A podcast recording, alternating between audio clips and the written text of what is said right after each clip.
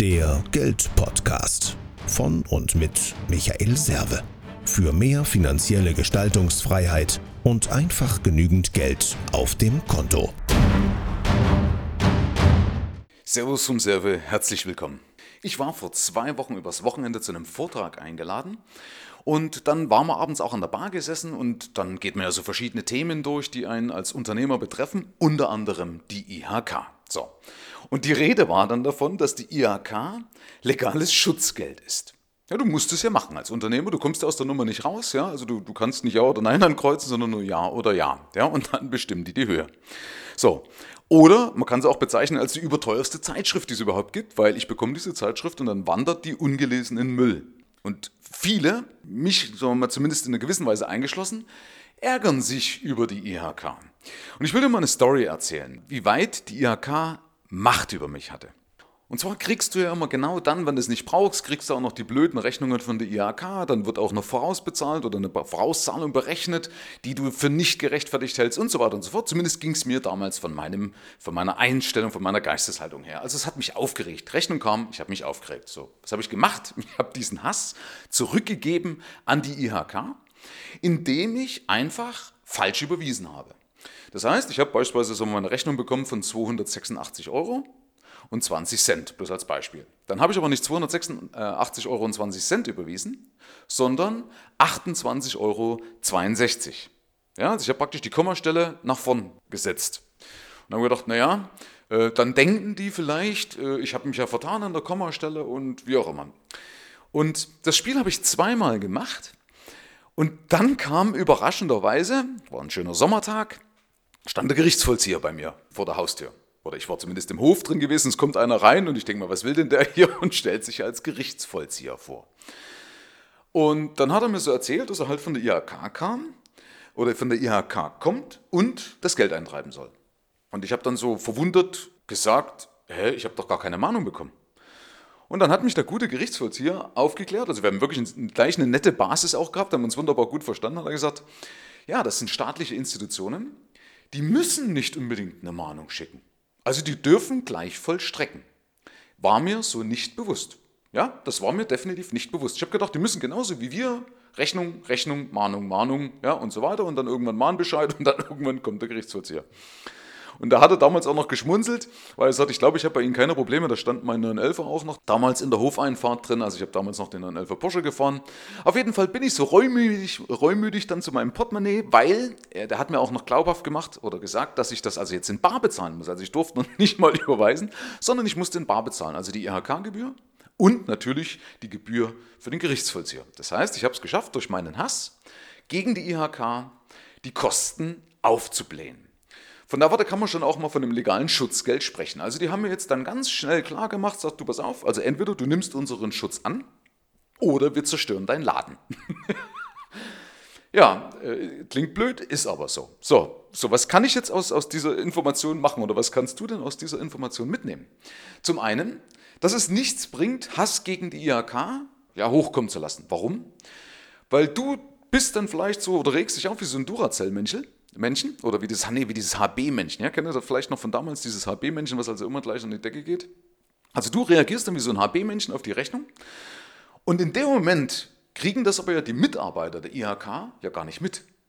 Ja, also die kriegen ja deinen Hass gar nicht mit. Jetzt, gut, jetzt könntest du sagen, okay, ich rufe an und zeig denen wenigstens meinen Hass, damit die auch noch was davon haben. Also zumindest auch das bringt nichts. Ja? Also äh, du wirst mehr Hass sehen, aber erreichen wirst du nichts, die Rechnung kommt trotzdem. Also das heißt, Fazit, Hass kannst du abhaken, bringt nichts. Ja, also wenn Hass nichts bringt, heißt es aufbauen darauf, dass es nichts bringt, das Ganze zu verteufeln. Ja, kennst du den Spruch? Ja, gib mir die Kraft, Dinge zu ertragen, die ich nicht ändern kann. Und in dem Fall ist es ein Punkt, den kannst du nicht ändern. Das steht so im Gesetz, das ist wie mit der GEZ, kannst dich aufregen, bringt aber nichts. So, also bin ich ein Freund davon, wenn es nichts bringt, kann ich es auch lassen. Ja, außer du schaffst es eben eine Initiative ins Leben zu rufen, aber haben ja schon viele versucht, um gegen die IHK vorzugehen. Die andere Möglichkeit ist, du sagst, okay, ich nehme es einfach so hin. Vielleicht sind sie ja für irgendwas auch gut. Ja, die IHK selber sagt ja zum Beispiel auch, dass sie für die Arbeitsplätze und so weiter, für die Ausbildungsplätze gut sind. Also vielleicht haben sie irgendeine Existenzberechtigung. Wenn man der Startseite der IHK glaubt, ich muss jetzt zu, meinem, ähm, zu meiner Schande gestehen, ich habe das jetzt noch nicht weiter genutzt, aber wenn man der Startseite der IHK glaubt, dann steht ja da einiges drauf, wofür du die IHK nutzen kannst. Also man kann es ja zumindest mal drauf ankommen lassen, kann es versuchen und nicht gleich aufgeben beim ersten Mal, wenn es nicht klappt. Weil du musst überlegen, du gehst ja unter Umständen mit der Erwartungshaltung ran, ja, die bringen dir nichts. Also könnte ja sein, dass du aufgrund dieser Erwartungshaltung, ja, dass ja dein Verhalten, deine Fragen äh, so formuliert sind, also dein, dein Verhalten sich so äußert und deine Fragen auch so formuliert sind, damit du diese selbsterfüllende Prophezeiung auch hast, also dass das ja auch nichts bringt, also dass sie sich ja entsprechend deiner Erwartung verhalten. Ja, auch dazu habe ich ja mein Buch äh, Stellung bezogen in meinem Buch Das Fuck You Money Privileg. Merkst also, ich mache immer so kleine Querverweise, ja? Ja, also ein bisschen Schleichwerbung kann, nix, kann ja nichts schaden. Ähm, ja, das heißt, du versuchst es eben nicht nur einmal, sondern mehrfach. Also wenn man eben der Stadtseite Glauben schenken darf, dann gibt es aber Beratungen zu Rechtsformen. Es gibt allgemeine Rechtsauskünfte, es gibt allgemeine Steuerberatungen oder Steuerinfos. Das heißt, du kannst es insoweit nutzen. Oder es gibt ja auch eine sogenannte Sachkundeprüfung. Da muss ich ja sagen, gehöre ich auch dazu. Das heißt, ich habe ja vor der IHK in Frankfurt meine Zertifizierung als Vermögensberater bekommen, dass du zumindest eine Sachkunde nachweist. Ja, das ist ja natürlich auch wichtig. Also, wie gesagt, du hast wie immer die Entscheidung, wie du mit einer Situation umgehst. Ich würde dir empfehlen, spare deinen Hass.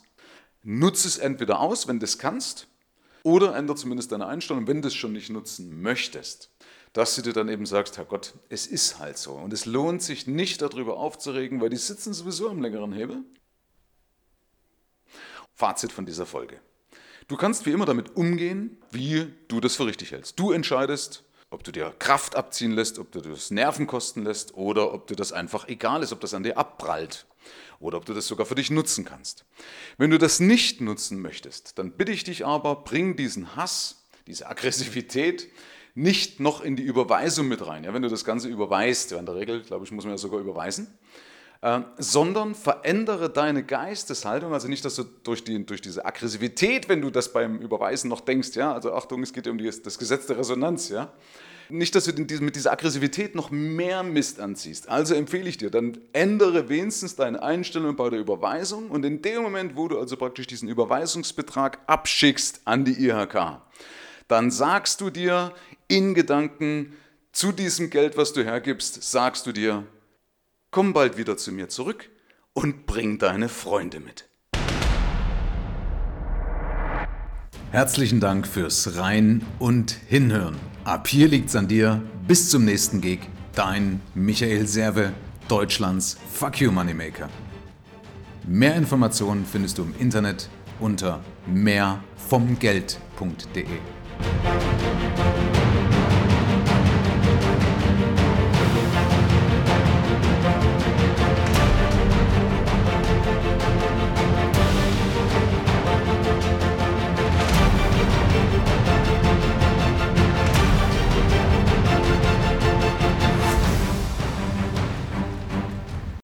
Na, bist du auch jemand, der sich gerne über solche Sachen aufregt? Weil der Deutsche, der echauffiert sich ja, der Deutsche, der muss sich ja aufregen.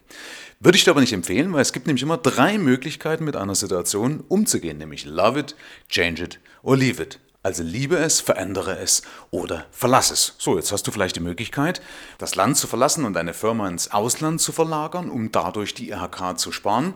Wenn das nicht geht, dann musst du versuchen, das zu verändern. Also du kannst zum Beispiel auch versuchen, eine Bewegung ins Leben zu rufen und deine, deine Kraft, deine Energie genau dahin zu lenken, damit die IHK sich verändert oder gar abgeschafft wird, wie auch immer. Und wenn du nicht die Ressourcen, nicht die Möglichkeiten dazu hast, dann empfehle ich dir, fange an, auch solchen scheinbaren Blödsinn zu lieben.